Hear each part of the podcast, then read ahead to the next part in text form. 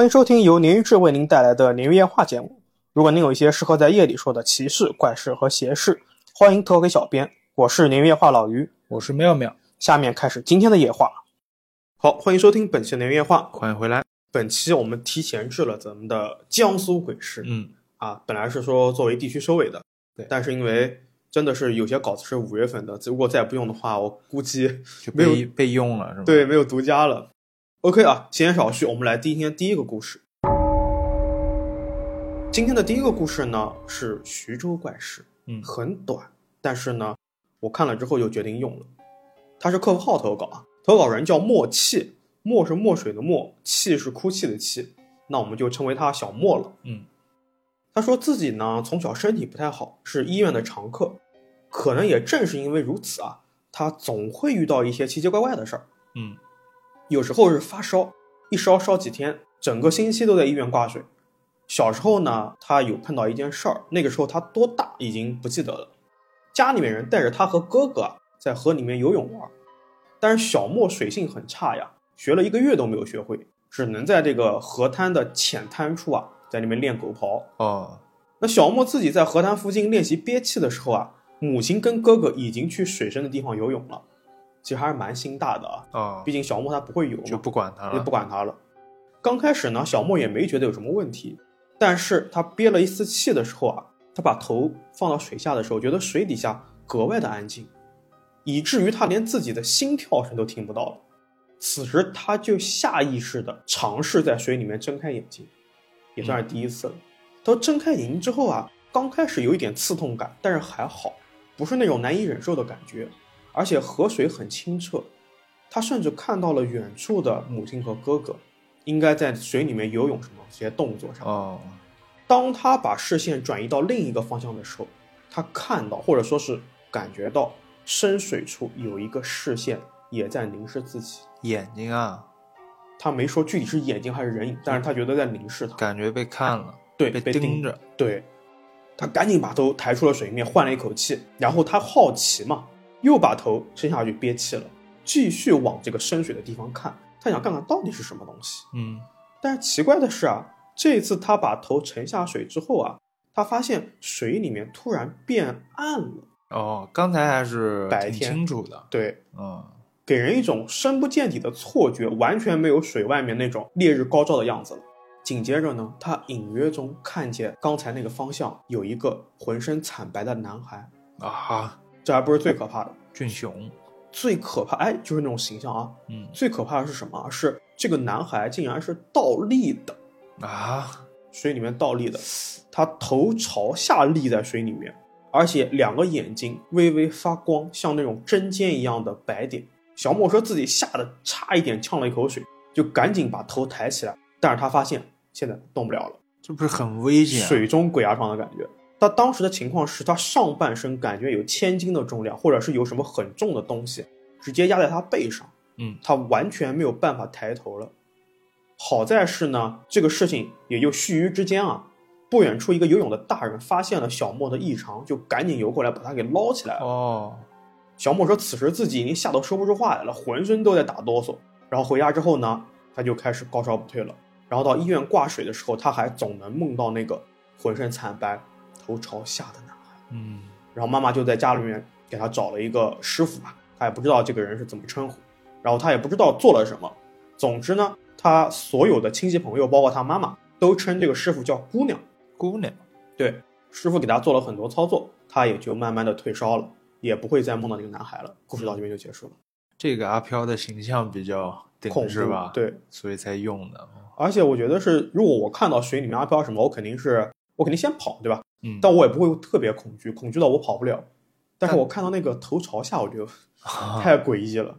啊，这挺危险的。他当时动不了了嘛。对对对，嗯如果不是有人把他捞起来，说不定啊，真的就，所以大家真的不要游野泳啊，啊，太危险了。他不会游泳，当时是吧？，对，他在学嘛，只是他在浅滩，我要窒息了。所以你你想的时候，他不是说我整个人沉到水里面去了，而是我只是把头低下去，嗯，然后闷水，然后来练游泳。这个时候你再碰到怪事儿，就格外的绝望。啊，我这种恐水的真的恐水症，听不了这种。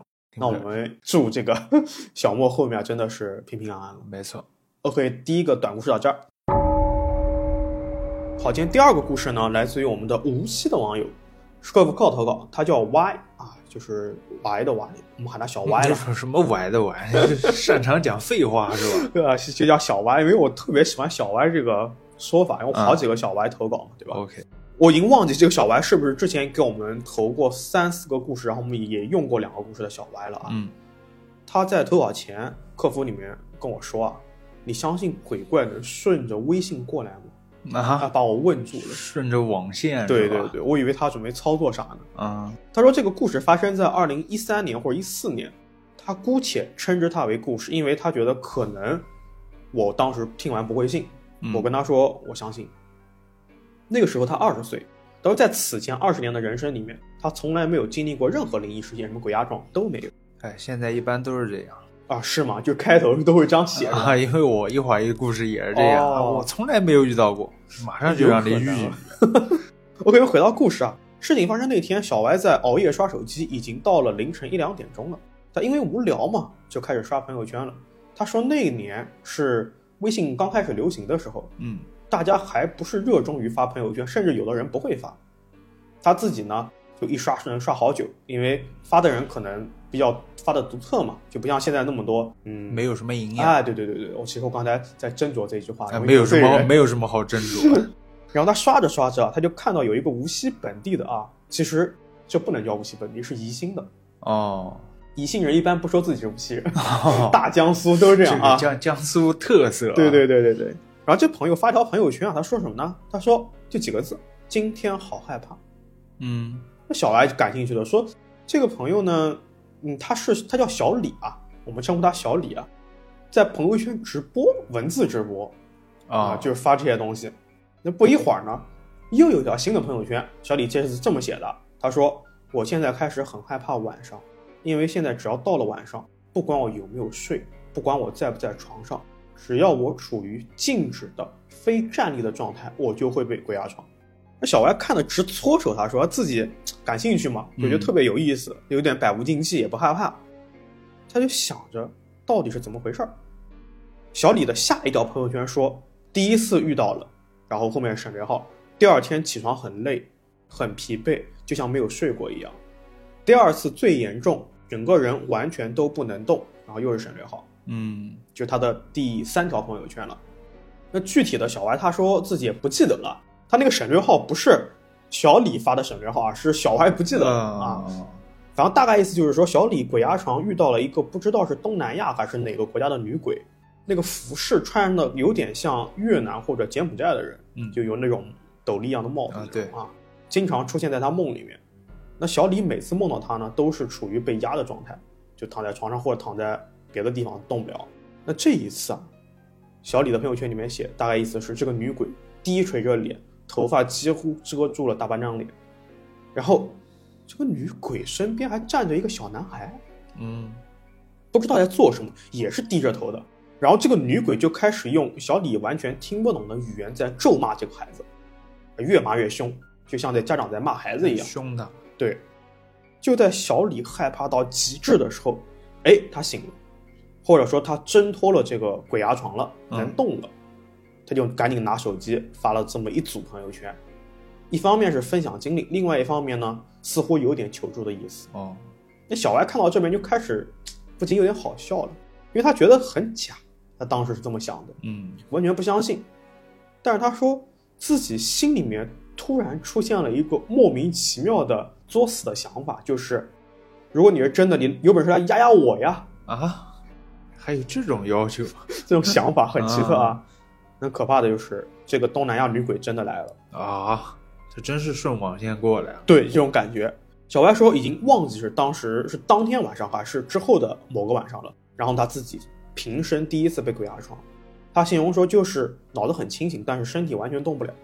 紧接着呢，小白突然意识到自己的右脚被人抬起来了，嗯，就是有一种无形的力量把他的脚给抬起来了。哦，但是他浑身上下除了右脚以外没有任何的触感，他甚至无法抬头就看一下右脚到底是是不是给抬起来了，嗯他的头也动不了。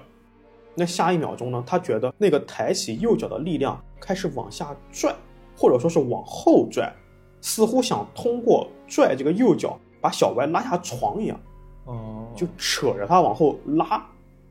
小歪这个时候心脏已经开始乱跳了，冷汗都出来了。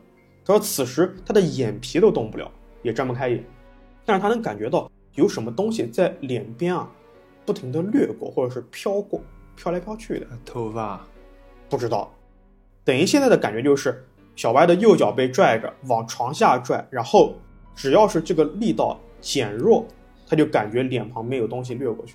嗯，小歪就拼命的挣扎，但是没有用。好在是啊，这个力气并不大，只能把它稍微的拽动一点点那也挺可怕啊。的。是，但是它不会被拉下床嘛。嗯，但渐渐的，小歪的力气越来越小了，因为他一直在试图挣扎，不知道过了多久他睡过去了，或者说是晕过去了，太累了。第二天早上呢，是手机闹铃把他吵醒的，他立刻翻身起床，条件反射的这种浑身上下四处摸，生怕被伤害什么的。检查了一下，他在投稿里面说身体上倒是没有什么受伤，但下一秒钟他被吓得跳起来了，因为他看到昨天床边的位置有一个不知道是因为是潮湿还是脏留下的这个手印，手印。对，湿手印，嗯，就有一块明显的手印。小白说，自从这次鬼压床之后啊，他就频繁的被压了。嗯，最可怕的是，他不见得是晚上被压，哦，有的时候是中午他午睡。一开始以为是妈妈在身边整理东西，因为他听到一些类似于揉搓塑料袋的声音，然后他能感觉到有人走来走去，紧接着他就觉得有什么东西压在自己肚子上，嗯，然后他凭借这个触感和自己的想象来看，有点像那种小孩子。为什么自己想那么可怕的东西？我觉得他可能联想到了那个女鬼，就是小旁李。边的，对，嗯，小白说到这里啊，还算是较轻的啊，还他这还不是哦最严重的，但是这种明显被重物压着的感觉，让他的肚子经常是隐隐作痛，然后他就会挣扎，然后有的时候能成功，有的时候不成功，总之他每次醒来都非常疲惫。那随着时间的推移呢，小歪也因为这些鬼压床的事情变得特别难受，就睡不好嘛。嗯，他甚至是在睡之前，他都会脑补这些事情，他就很害怕。啊，对，会心不。平静。那那段时间呢，小白正好去哈根达斯打工，因为他当时还在上学，只能做兼职。他家住在无锡的南长街的一带，打工的地方是中山路的哈根达斯。每天晚上不仅要路过这个南禅寺啊，在南长街，也会路过这个叫我不知道读朝阳菜场还是朝阳菜场啊，就无锡本地的嗯，有朝阳教育，我就赞北同他。北京市朝阳啊，朝阳菜场啊。小歪给我补充说，朝阳菜场啊，白天特别热闹，但是到了晚上呢，就会显得比较冷清了。虽然会有三三两两的工作人员或者是菜农，但是顾客什么的肯定都走光了。啊，一般菜场不都这样？对对，都是白天就大家买菜嘛。嗯他说这个菜场呢，它不仅卖菜啊，应该是类似于一个比较大的综合类的批发市场，就是里面还会卖一些什么肉啊、干货啊等等乱七八糟的东西。那事情发生那天啊，已经到了晚上十点多了。小歪兼职结束，骑车回家，再次路过这个朝阳菜场的时候啊，他不知道为什么他选了一条平时不怎么走的路。然后他说，此时十点的朝阳菜场也是一个人都没有。从路口进去之后，感觉就是两个世界。嗯，他安慰自己说，附近就是南禅寺嘛，有寺庙在，应该没什么问题啊。当时可能没听鲶鱼啊，就想的有点不对，对所以他就加快了骑速。就在他快要骑出路口的时候，他左眼瞄到了一个摊子，就像小店铺一样的一个摊子。我们小孩非常给力啊，就是他虽然有好奇心，但是呢，他没减速，就直接骑走了。哦，等他骑车到了路口的时候，他看见一只黑猫很慵懒的趴在路边的花坛里面，应该是个小野猫，因为看上去脏脏的。他以为这个小野猫看到自己会被吓跑，没想到的是，这个小猫咪啊，看到小歪骑车过来之后，反倒是主动贴上去了，然后亦步亦趋的跟着小歪的车。嗯，他的投稿里面说呢，小猫不仅没有害怕它，甚至可以说是看到小歪之后有点精神振奋，就是用跑的也要跟着小歪。来活了。啊，一直跟到 你说的对啊，你说的对，一直跟到小歪家附近，然后才走掉。嗯，小歪虽然觉得有点怪，但是也没深究，毕竟小猫已经跑掉了嘛。就赶紧上楼回家了。等回家之后，他简单洗漱完，那第二天也不用上课，也不用兼职，就准备玩会儿游戏再睡觉。他打开电脑之后呢，哎，发现不对劲了。他说是一种什么感觉呢？他形容说是发寒，嗯，那种从内心深处的寒冷，心脏跳动感觉都被减慢了，然后整个人出现了类似于发烧的体征，非常冷，他就感觉很不对，赶紧关上电脑上床睡觉了，还裹上了被子。嗯，没想到的是，当时是夏末秋初，小歪裹着被子还是止不住的打寒战。他说这种冷啊，明显就不是发烧了，因为手脚不凉，但是心脏的那个位置啊特别凉，啊，往全身蔓延。恶寒是吧？对，然后他开始冷到发抖，一开始是那种小幅度的，到后面抖的整个床都在随着他的颤抖吱呀作响，哎呦，这也太厉害了。就特别冷了已经。当时他脑袋里面一片空白，因为他觉得自己这个与其说生病，倒不如像是中邪。嗯，他事后回想起来，那小歪这个时候呢，他也没办法，他就试图去拿更厚的被子盖，但是他发现现在自己啊手都在抖，像帕金森一样的，哦，压根就拿不了被子，他也下不了床，他只能拿起手机给他的爸爸打电话。那这里说他的家是那种类似于小别墅啊，他住二楼，刚才玩电脑在一楼，父母住三楼。但奇怪的是啊，平时对自己一向关心有加的父亲，今天的声音听上去特别的冷漠，甚至都没有下楼，就问他说要不要帮你打幺二零啊？啊，就特别冷漠的问。小歪说啊，平时自己肯定会觉得不对劲啊，但是他此时实在是太冷而抖得太厉害了，也没有办法，他只能依靠自己的这个意志力，在桌子上面拿了几颗感冒药吃掉了，然后继续裹上被子，强迫自己睡觉，然后从头至尾他爸爸都没有从三楼下来。嗯，好在是啊，他给挺过去了。第二天睡醒呢，他头疼欲裂，虽然已经不发冷也不发抖了，然后他就去问他爸说：“你为什么昨天对我这么冷漠啊？” 他爸说：“我昨天晚上没有接到你电话呀，啊你，在瞎说什么？你做梦了吧我靠，？”然后小歪就去翻电话记录，就自己的通话记录嗯是有的，但问题是他的通话记录显示的是电话打了，但没接通记录。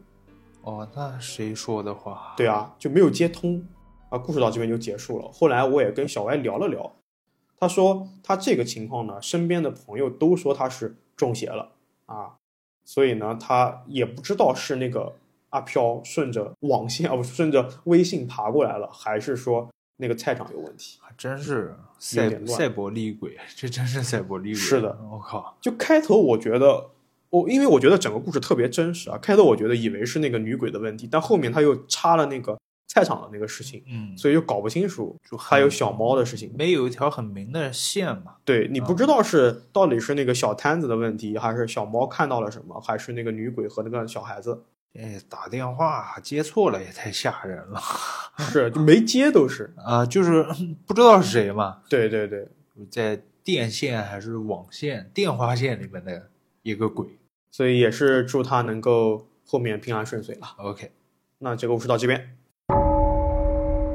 好，第三个故事啊，依然是咱们 B 站这边鱼友嗯，叫 Sakura 爱多酱，应该是这么读啊，我们就喊他小多吧。好的那小多上来就自我介绍啊，哦，他是个美术生啊，啊，又是咱 又是美术生，祸害美术生了。当年呢是在一个当地不起眼的一个小画室集训的，嗯画室老师啊是租了某小区里一个旧的健身房作为集训场所。啊哈，租健身房健身房倒了嘛，这两年健身房不总倒嘛？哦也是，我觉得应该是这样。哦，这个呢是个二层小楼，一楼是上课的地方和老师的办公室。嗯因为之前啊是健身房，除了一面有窗户之外，剩下三面墙啊都是那种通顶的大镜子。啊虽然挂了很多画在上面，但是还有很多地方是露着镜子。那二楼呢，就是他们学生住宿的地方，有卫生间和宿管老师的寝室以及学生宿舍。那么这画室规模啊，他说不大，但是我觉得挺大的了，还有宿管老师。是啊，他说整个画室不算大，学生也少，加起来大概二十来人左右。我当时那画室嗯，连我就俩人，老师有俩人，你画室靠啥撑下去？就靠你是吧？好像后来就没多久就倒了。就当时就给交钱的时候，老师还就点头哈腰，就谢谢谢谢，就是那种。就其实他收隔壁那人就一百块钱一节课，收你都一万 就主要靠你撑着，你知道吧？这人特别惨，当时，所以他这个二级人，我觉得还挺多的。挺大的。嗯，那关于小多自己啊，就像你刚才那故事说的，嗯我不说嘛，他说自己是个阳气比较重的女汉子，打出生起就没遇过灵异事件，啊哎，又得让他遇一遇了。，flag 立起来了。故事发生啊，是在小多集训的前中期，有一个插班生来他们画室集训了。据小多回忆啊，那个男生第一天来上课的时候啊，就是神经兮兮的、神神叨叨的，哦，左顾右盼，还说这个画室啊不干净。哼，紧接着没两天啊，这个男生他就不来了，消失了。哎，那本来这个画室呢，虽说是阳光不足啊，但也没什么特别奇怪的地方。嗯，但自从那个男生说过这些话之后啊，好多人就开始觉得这个画室真的让人不舒服了。哦，我懂了，不知道是心理作用还是真的猴子嘛。啊哈。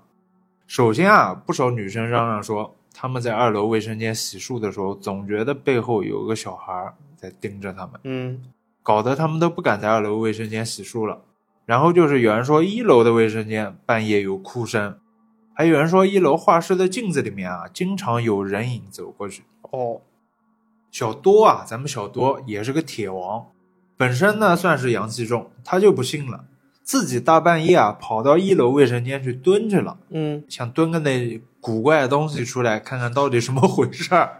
不至于吧？然而啊，是没有什么事情发生啊，嗯，包括二楼卫生间还有画室的镜子，他半夜都去蹲过，也没有发生任何奇怪的事情。嗯，后来啊，自己慢慢也是对同学关于画室的留言听腻了，就不搞这些了。了解。真正出大问题大概是九月份左右，有几个男生啊在宿舍里面，就像你们那时候一样，嗯，你们是看电影，他们是讲鬼故事，哦，讲关于画室的鬼故事。那第二天啊，这几个男生全部不约而同的上吐下泻，起不了床了，呃，中招了，中招了。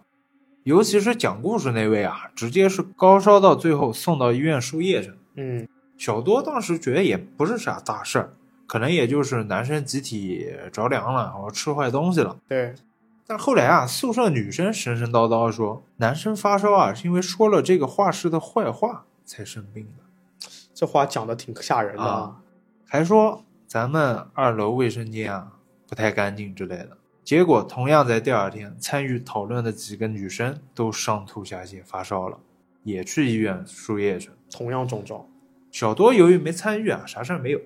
那段时间啊，女生们对二楼的厕所产生了极大的恐惧感，一度还传出了卫生间有小孩死在那儿，我去，水管没有水，还发出奇怪的声音，以及早上去卫生间发现隔间门上贴着带血的姨妈巾之类怪事。呃，第三件可能第三件可能是恶作剧是吧？就不卫生嘛。哦，有可能。当时说这些话的人呢，无一例外全都上吐下泻、发烧，而且找不出原因。最后大家只能对这个二楼的卫生间敬而远之，晚上宁愿是在一楼排队，也不上楼去了。嗯，小多说这件事情中间还有个小插曲，就是整个画室的学生啊，只有他自己能正常使用二楼卫生间，但凡其他人去卫生间，灯就开始闪。小多一进去啊，就变正常了。他鬼见真，他是真猛啊！啊，他鬼见愁，他镇得住。甚至啊，他和另一个同学都在水池边，那个同学拧水龙头就没水，他一开就有水。嗯，于是啊，每次大扫除的时候啊，就只有小多被安排打扫二楼厕所。那没办法，就归他了嘛。那由于各地美术统考时间不太一样，同学们呢也就陆陆续续走了一些。老师呢就给画室剩下来的人安排了一次写生，其实就是去森林公园玩一天。嗯，出发前天晚上啊，小多和那个教素描的老师在办公室里面聊天，就说起来这个二楼卫生间和同学们生病以及之前那个插班男的事儿。嗯，素描老师说，其实租这边的时候啊，他也觉得这地方有点阴森，不太舒服。那是不是他租的呢？他那可能不是他租，可能他只是个老师之类的嘛。素描就是素描是单素描就相当于是一个科目，你可哦以这么理解。懂了懂了。啊，懂了也也有可能其他老师教色彩啊，家老师教速写这种就跟音乐一样，有的老师教钢琴，有的老师教长笛。啊，也那也有可能就是老板是另有其人，对对对，懂啊了。是这样的。哦，这个老师啊，还说他看到画室镜子里面自己眼睛是血红色的。啊，两人呢东拉西扯聊了很久，似乎已经忘记了在画室不能说这些。对啊，他们俩小心上吐下泻。啊他俩忘了。嗯，果不其然啊，第二天一行人早上起来要出发的时候，就没见到这素描老师。啊宿管老师说，半夜就发高烧了，难怪，上吐下泻给送医院了，那只能换老师带他们去。真准。没想到啊，咱们小多这次嗯也翻车了。啊，上山之后啊，几个人提着洗笔桶去打水，路过一个比较陡的下坡的时候，男生呢都打打闹闹冲下去了。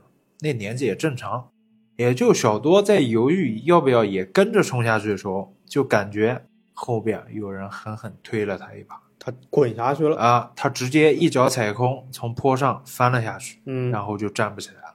我去，小多还是猛啊，他当时顾不上疼，就想回头看看是哪个傻逼啊，推的自己。嗯但周围啊一个人都没有，坡上也没有人。最后啊，还是和他关系比较好的一个男生把他背下了山。他说小多是好像是自己从坡上滚下去的，啊，但小多确定啊自己的背明显是被人推了一下。推了一把。好在是医院拍片子啊，只是韧带拉伤之类的，然后一些淤伤，没什么大碍，简单处理了一下就回画室了。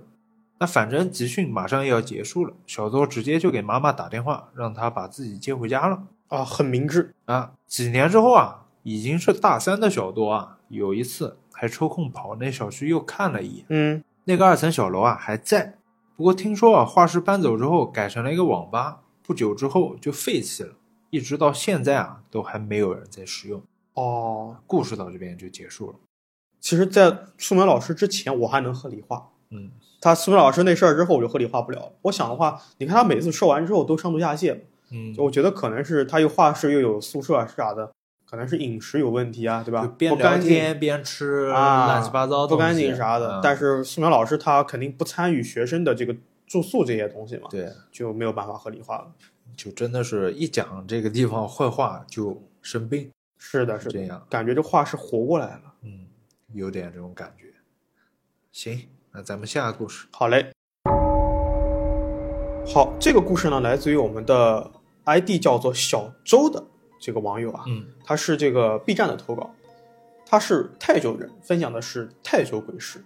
他说自己有一个梦啊，已经快十二年了，但是他还是能记得一清二楚。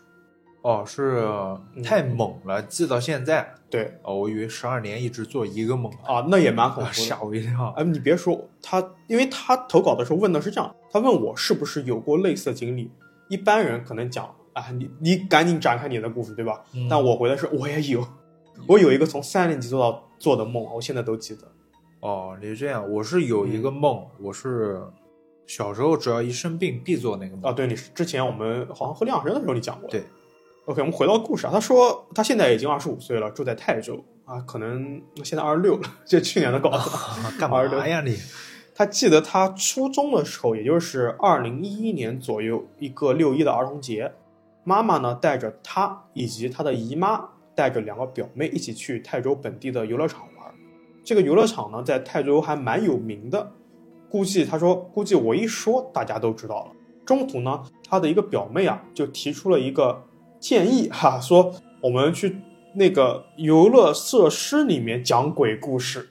这是什么呀？这就是很好玩的建议啊。具体他那个项目玩的项目什么，他忘记了。但正好呢，这个游乐场里面还真有一个鬼屋，他就说：“哎，我们就去鬼屋说吧，嗯，这更有意思。嗯但是他害怕嘛，还是没办法，拗不过，就被表妹拉过去了。他说这里是一个封闭的房间，里面特别黑，大家挨个儿坐下，戴上耳机，耳机里面会放鬼故事。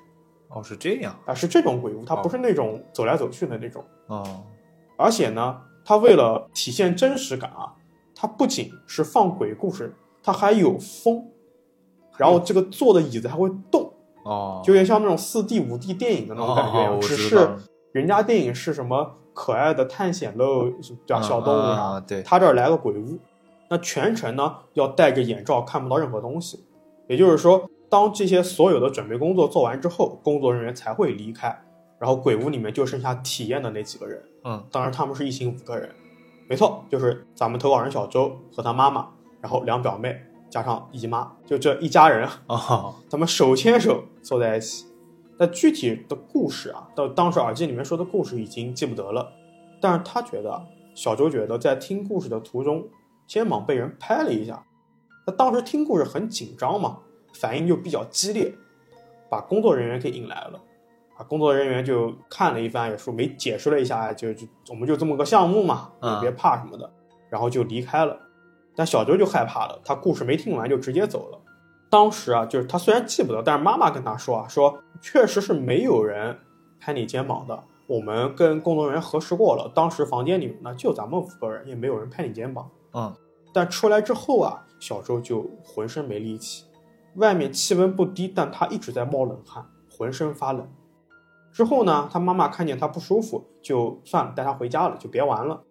回到家之后，他就做了那个刚才开头说的梦，诡异至极的梦。哦，梦里面是什么呢？梦里面啊，回到了他十岁生日的生日宴上面。当时家人很多，他在那边呢收礼物，正好这两个表妹过来送他礼物。嗯，礼物是两个芭比娃娃，他不喜欢男孩子嘛，怎么可能喜欢娃娃呢？就把他往旁边一扔。嗯，没想到这两个娃娃在旁边的水盆里面站起来了，啊站在水盆里面，然后开始往他身边爬。啊，梦里面的小周就直接吓得去找爸爸了。他爸看他一脸急，就问他你怎么了？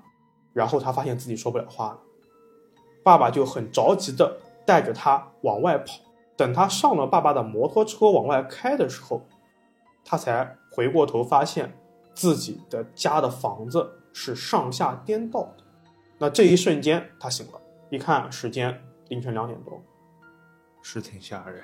啊，就是挺诡异啊。但这个我觉得正常人梦到会吓一跳，不至于记很久，对吧？嗯那此时呢，咱们小周醒了之后就想去上厕所，刚走到房间门的时候，就听见背后有人叫他，就喊他全名啊，嗯周某某，回来。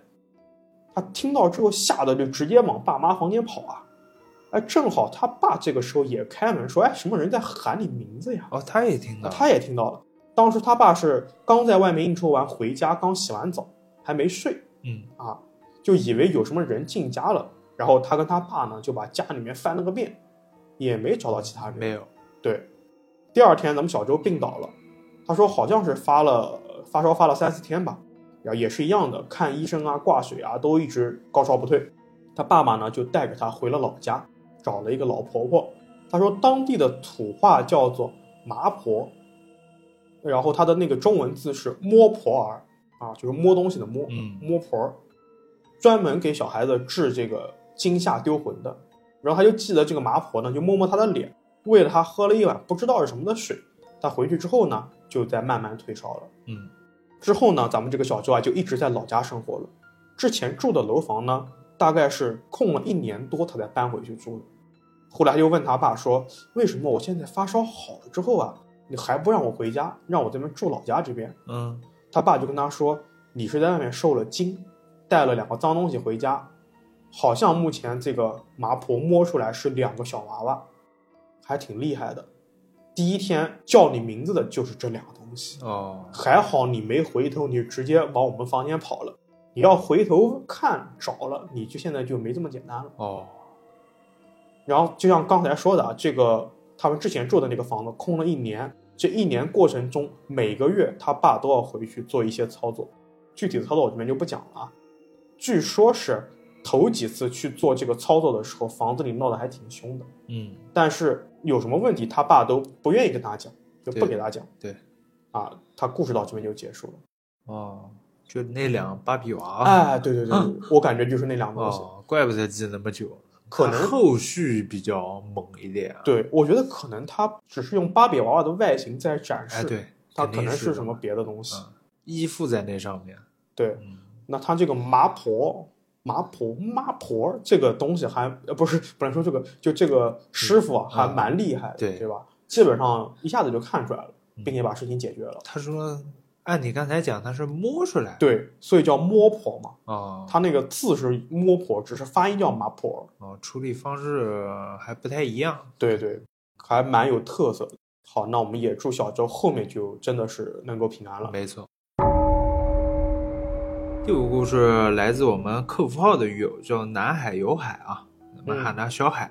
好的，小海说他家呢是住在苏州的一个小镇上哦，啊，当时是高中毕业，他就在家附近一个奶茶店找了一份兼职，嗯，工作时间啊是每天早上十点到晚上十点，靠，这够苦啊！这个打工嘛，没办法。因为他们那边啊是小镇，外卖员并不多。那老板娘为了节省成本，那外卖肯定就是由店里店员来送了。要自己干。啊，当时小海是店里唯一一个男生，所以送外卖这种活自然就落在了他头上。他说店里有两辆电瓶车，一辆是店长的，嗯，另一辆是老板娘的。一般来说，小海他们都是骑店长的那个车子，老板娘她自己平时也要用，只有老板娘在店里的时候啊，才会偶尔用她车子。而事情发生那天是晚上，小海下班前几分钟来了一单外卖，地址显示是一家工厂，离这边还挺远的。小海不太熟悉那块儿，就跟着导航骑着车出发了。过了大概十来分钟，导航让小海在一个岔路口左转。嗯，可当时自己本来是走在大路上的，左转下去的地方呢，就田边上了，而且田边上没有任何路灯，是一片漆黑。想着之前送外卖啊，也跟着导航走过这些小路，订外卖的地方有很多也是很偏的，甚至他啊还送过乡下林子里面工厂的外卖，所以说对这种路来说也算是见怪不怪了。哦，他也无所谓。哎，小海当时也就没多想，就直接就拐进去了。嗯，可走到里面啊，他就觉得有些不对了。那片田很大不说，田边呢也没有看到类似厂房的影子。随着小海越往里走，前面的路就越黑。在车灯下面呢，自己看到前面路越来越窄。导航呢还不停的在让小海在前面的路口转弯，哦，还在转。一路上呢，小海也不停的给顾客打电话，想沟通一下地方在哪儿嘛。问嘛，可就是打不通。他感觉啊，当时的路线啊就很像是在绕路，本来直走就能走到的地方，这个导航偏让自己要多转两弯。嗯，导航出问题了。也不知道走了多久啊，到了一块空地上面，导航说啊，目的地到了。啊，可小海四周看了一圈，这边根本就没有厂房啊，嗯，只有一座贴着红白瓷砖的孤坟，啊，倒到坟上去了。不那什么，你孤坟就很离奇了。对，啊，它红白瓷砖是个什么什么情况？不知道，好恐怖啊！很颜色很跳了，其实这个哪有人用红白色做啊坟的呀？而且这个导航停的地方就正对着这座坟。我去，小海当时心里一紧啊，赶紧掉头就走，也没墨迹。嗯，路上呢，自己摆弄着导航，可每一次啊，还是导向那个坟。我去，就在他到拐进来路口时候，没注意路上坑，车呢是狠狠的颠了一下，嗯，自己差点从车摔到田里面，手机呢也给甩地上了。奶茶呢？啊，我在想奶茶岂不是也都洒了？遇到坟了，你还 奶茶是吧？赶紧喝奶茶顶一顶可就这么一摔啊，啊这个手机好像变正常了，啊！导航好了，摔好了，哎，顾客的电话也打通了。怎么说？那工厂啊，就在这条路直走三公里路边嗯，啊。回到店里呢，送完了啊。哦回到店里，小海就本来想跟店长说这事儿了，对，可是，一进门啊，这个店长就提到了一件小海到现在都没想明白的事儿。他问小海：“你没拿车钥匙，怎么骑的车啊，他不是电动车吗？啊？”对，电动车啊。没拿车钥匙，他拧拧不开吧？对，你听啊，啊小海把自己刚从车上拔下来钥匙拿了出来，啊啊！是老板娘的车钥匙。哦，那自己送内单骑的是老板的车啊他拿混了。啊！小海回头又试了一下，那两辆车根本就不是同一牌子的，别说开走了，插都插不进去这钥匙。我去，那故事到这边就结束了啊。哇，他没深究是吧？这这故事啊挺短的，但是我没想到太诡异了他。拧了那么多下，扭了那么多下。这这这东西，我觉得最后那就最后那几句话，我就合理化不了了。对，你就两个牌子的车，你完全，它又不是汽车。不，你一开始你也合理化不了，哪有导航老导嗯那坟头那块儿的？那万一有什么磁场啊什么，我还能稍微解释解释。就一开始我想的就是根本就没有工厂嘛，那好在啊其实工厂其实还在的嘛，它只是导错了在那个送货的途中可能被劫持了信号之类的啊，那对对种感觉，对对对，不是完全就是准备就是倒到坟那边的，对那还好。其实最后就完全。对但是最后就是把放下的心又提上来那种感觉。小海呢，估计回家都回不了了。今对天，小海这事儿应该能记挺久了。是的，行，那这个故事到这边。好的好的。今天最后一个故事也是不出意外的啊，嗯压轴南京故事，好，终于来南京了。没错啊。经常有人后台问，有没有南京的对，有没有南京？说我们俩都是南京的嘛，怎对么没见南京？其实很多，我觉得我们没有，几乎没太收过太多。嗯，如果南京投稿按占比算的话，我估计每一百到两百篇投稿里面只有一篇是南京的稿子。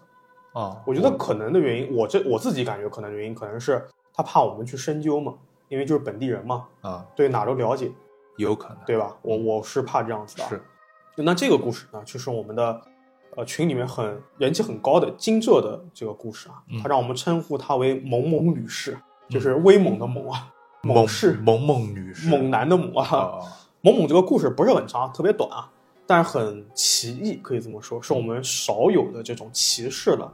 他这个事情呢是在初中的时候，那一天呢他在睡觉啊。他本身来说啊，某某他睡觉很规律，基本上都是晚上十点钟睡，但是啊，十二点钟准时醒，两小时。晚上十二点，，对两小时、偶遇到第二天中午。没有。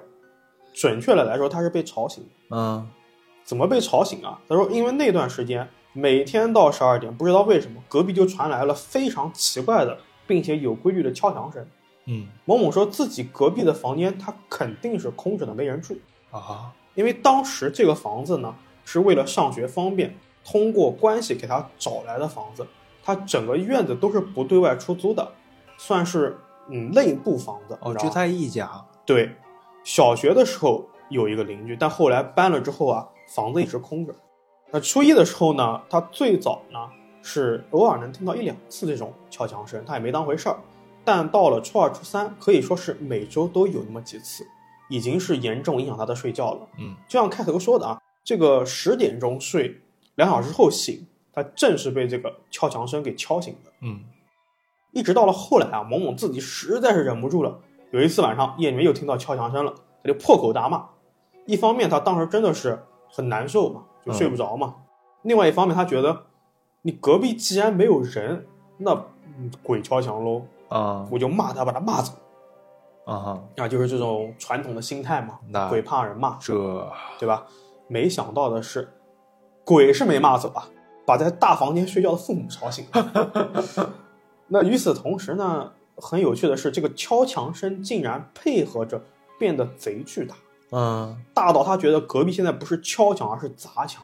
那不一会儿呢，萌萌的爸爸就跑过来问他：“你大半夜的不睡觉干嘛呢？”萌萌说：“啊，你们没听见吗？隔壁有人敲墙啊，嗯睡不着啊。爸妈都表示没听到。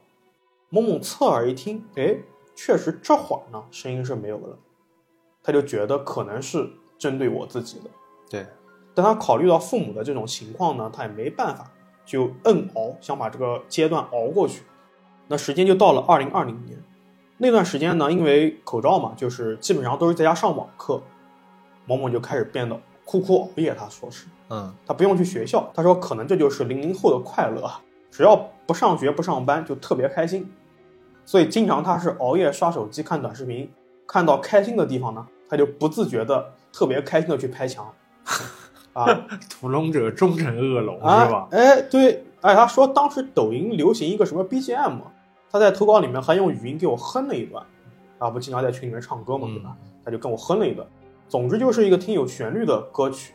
他就一边看呢，一边随着这个旋律打拍子。某天晚上到了深夜啊，已经十二点了，他依旧在看着抖音打着拍子去拍墙。他突然意识到，自己几年前听到的敲墙声是不是就是自己现在的敲墙？哦，而且唯一有区别的是，因为各种原因的关系啊，初中的时候某某睡的这个次卧是朝西的，他现在睡的呢是朝东的主卧。哦，而且他最开始几次呢，他确实是拍墙，就随着这个节奏和律动拍墙。嗯，但是后来不知道为什么自己可能看到特别兴奋的地方了，加上隔壁也没人，他就很大力的用脚蹬了几次墙。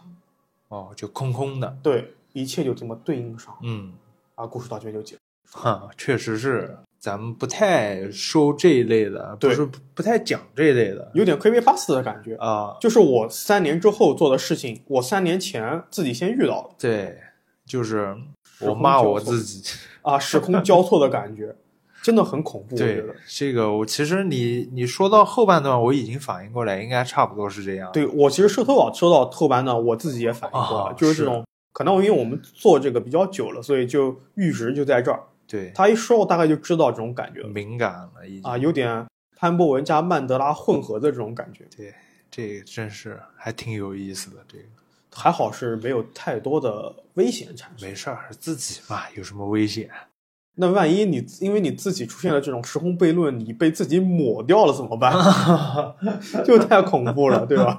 你为什么老有这么危险的想法？啊，是的，是的。那我们也祝他后面一切都顺利吧。是的，嗯，行，OK。那南京啊，不对，是南京了，江苏整个特区到这边、没错，啊。当然了，我们江苏的鱼友也去投稿，我们后面只是不做地区了，我们的投稿正常使对用，。不是说做完这个地区，你这个地区的人，啊你禁止投稿 那啊。就完了，那咱们现在基本上给用完了。对，行，那今天到这边，感谢您对年夜话的支持和关注，跟之前一样的。如果有您有一些适合在夜里说的奇事、怪事和邪事，欢迎跟我们投稿。任何一个可以联系到我们的平台都能发来投稿。拜拜。拜拜。